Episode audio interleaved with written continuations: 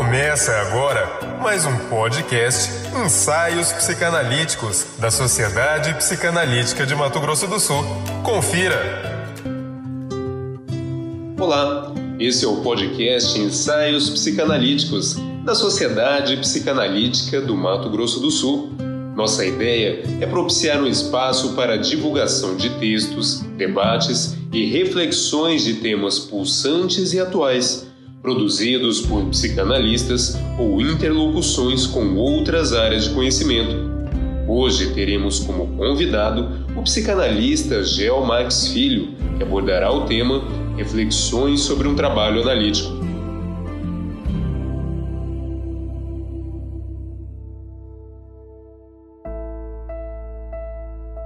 São 16 horas. Estou em frente ao computador aguardando pelo encontro com meu analisando P. Como fiz a opção de que P entrasse em contato comigo, aguardo. Nesse tempo eu fico pensando. Essa opção foi para que P tivesse a liberdade de se atrasar, até de não vir sem que eu exercesse alguma pressão, tomando a iniciativa de entrar em contato com ele. Mas enquanto aguardo, também me dou conta de ficar sem a opção de estar atrasado, por exemplo. Pois P poderia ligar interromper algo com o qual eu, em meu atraso, estivesse ocupado. Fico em dúvida se a opção foi a mais confortável ou se apenas estou contrariado com seu atraso. Estou em meu escritório, em casa, vestido um pouco mais à vontade do que quando estou no consultório. Nunca trabalhei antes usando chinelo, por exemplo. Observo se fechei bem a porta para que o gato, que costuma entrar no meu escritório, tenha ficado do lado de fora. Enquanto isso, lembro de P sempre perfumado e muito bem vestido, quase sempre de terno, e muito formal para me cumprimentar e deitar no divã. Onde terá hoje organizado um novo setting para o nosso encontro? No seu escritório? Sua sala? Conjecturo se já estou mesmo sozinho em relação com P. Mas me resta aguardar. E percebo um desconforto nessa espera. Lembro de um colega que optou por não atender online interrompeu seus atendimentos. Parece-me um extremo que tem a sua desvantagem de comprometer o processo analítico, o vínculo com os analisandos, etc. Lembro de outro, não, outros que tem achado muito boa essa experiência. Seria um outro extremo? Penso se teriam voltado a atender pela preocupação com os analisandos, também por necessidades econômicas. Continuo divagando. Penso nas minhas razões de retomar as análises após um mês de interrupção. Às 16 horas e 8 minutos, soa estridente o som do aplicativo com o qual combinamos nosso contato. Interrompe meus devaneios. P está sentado em frente ao computador. Ele, como eu, só nos vemos da cintura para cima. Está de moletom. Introduz um novo ambiente no contato. Ao fundo, uma bela paisagem com muitas árvores e uma piscina. Diz que foi passar uns dias em sua cava de campo e lá o melhor local para conversarmos seria aquele. Há uma grande diferença entre conversarmos com ele sentado em frente a mim, em seu novo ambiente, que invado, ou deitado no divã, como costumava fazer nos últimos oito anos. Me percebo admirando esse belo lugar, um pouco distraído do que P me fala. São novos estímulos a me invadir. Observe que a expressão facial de P é de sofrimento. E sou tomado por uma compaixão por ele à medida que descreve sua dor.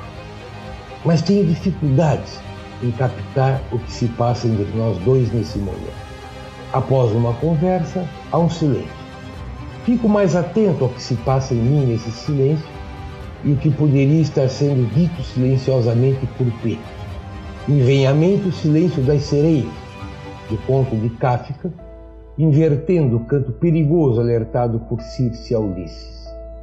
Mas estamos em silêncio? Cuido de olhar para a conexão da internet. Percebo que me distanciei de P. Não, ele estava falando, mas houve uma queda da conexão. Pergunta até onde eu ouvi o que falava. Porém, já é outro momento porque o que ele referia já passou. Lembro do verso da poesia de Eliot. Em um minuto há tempo para reflexão e revisão, no qual em um minuto se reverterá. Não foi só a queda da conexão da internet, mas da conexão entre nós dois. Essa breve construção que apresento, sem intenção de material clínico, pretende expor parte das dificuldades que vivencio meu trabalho analítico, desde que algumas modificações se fizeram necessárias em tempo dessa pandemia e que interfere no que entendo como a técnica, método e processo analítico. Quando Zeus enviou a caixa de Pandora como presente ao casamento de Epimeteu e como castigo à humanidade pelo que Prometeu havia feito, cuidou para que as doenças, pestes, tristezas, etc., nos invadissem silenciosamente. Externamente, uma peste, internamente, as emoções decorrentes dessa ameaça e que se juntam a tantas outras existentes na alma humana para que possamos sondá-las no encontro analítico. Somos participantes, como pessoa e como objeto na transferência contra transferência no processo analítico, mas limitados pela natureza do nosso método de trabalho. Nós interpretamos. Uso aqui interpretação de forma geral para construções, figurabilidades e o que é apontado no encontro pela intuição, etc pois só podemos oferecer como compreensão a experiência que podemos nomear. Assim, só posso atribuir sentido à fala ou ao silêncio do paciente dentro da experiência emocional que estou vivendo com ele. Também estou evitando especificar escolas psicanalíticas, pois entendo que qualquer que seja, continuo limitado no método pela transferência contra transferência ou transformações e a interpretação e seus derivados. Quanta interferência nesses encontros, para além do que já lidamos ao construir com analisando o espaço analítico. Não podemos, com o risco de ficarmos em autismo, desconsiderar todos os fatores dessa situação externa a interferir no contato. Além das emoções Covid, o som dos microfones, das imagens congeladas ou desfiguradas, os silêncios desconhecidos e incertos, novos e também em certos espaços de trabalho. Ora, eu creio que não escutamos somente com os ouvidos, mas com o corpo todo. Não só ao conteúdo, mas também à forma de expressão que busca atender algum efeito no analista. Somos sensíveis ao cheiro, palavras, tom da voz, interrupções nas narrativas, pausas na música que estamos compondo a cada encontro movimentos e expressões corporais no divã, talvez agora também na cadeira. Também importante ingrediente nesse encontro é o silêncio de cada um da dupla, pois ele é dotado de afeto e se torna fundamental elemento na expressão emocional compartilhada no trabalho a dois.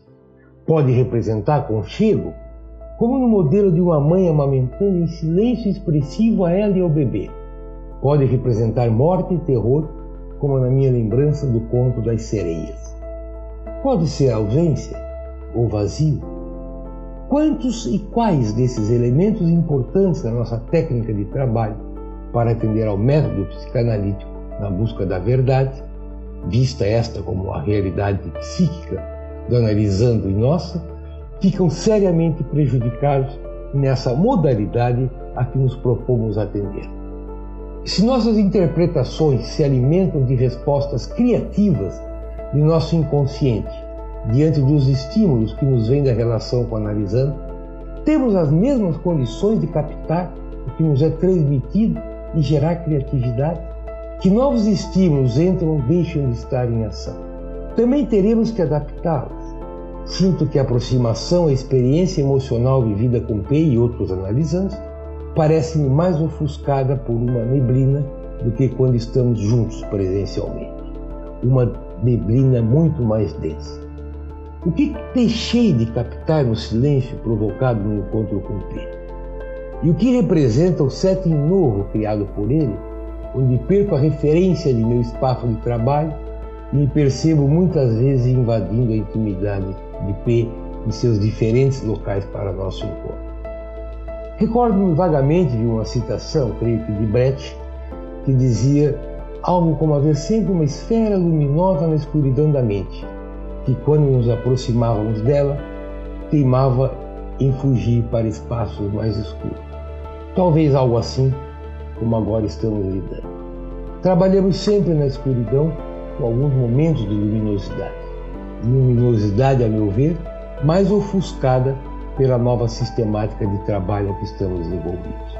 Eu não tenho dúvida de que seja a menos ruim opção possível no momento e que temos que nos adaptar ao que temos ao alcance. Assim, me coloco entre os extremos do não atender e dos colegas que não veem maiores dificuldades. Porém, não impede reflexões sobre se o fazemos pode ser compreendido como psicanálise. Ou outra forma de terapia. Se conseguimos manter, através da nossa técnica, o método tão caro a todos nós. Encerro com uma poesia de Rio que eu sinto expressar uma condição essencial em nossas mentes e no nosso trabalho analítico.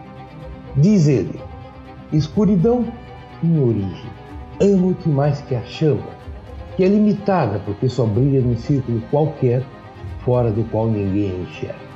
Mas a escuridão tudo abriga figuras e chama, animais e amigos. E ela também retém seres e poderes. E pode ser uma força tão grande que perto de mim se expande. Eu creio em noites. Temos que crer em noites para desenvolvermos nosso trabalho analítico e também nossa vida. Buscar alguma luz, sabendo que a escuridão sempre será maior e que na escuridão estão elementos preciosos de nossa vida mental a serem rastreados e eliminados, mesmo que por pouco tempo. Árduo trabalho que se faz a quatro mãos, mas difícil, na meu ver, de alcançar nesse trabalho à distância. Obrigado. Você acabou de ouvir mais um podcast Ensaios Psicanalíticos da Sociedade Psicanalítica de Mato Grosso do Sul. Acesse o nosso site www.spms.com.br e acompanhe as novidades. Obrigado e até a próxima.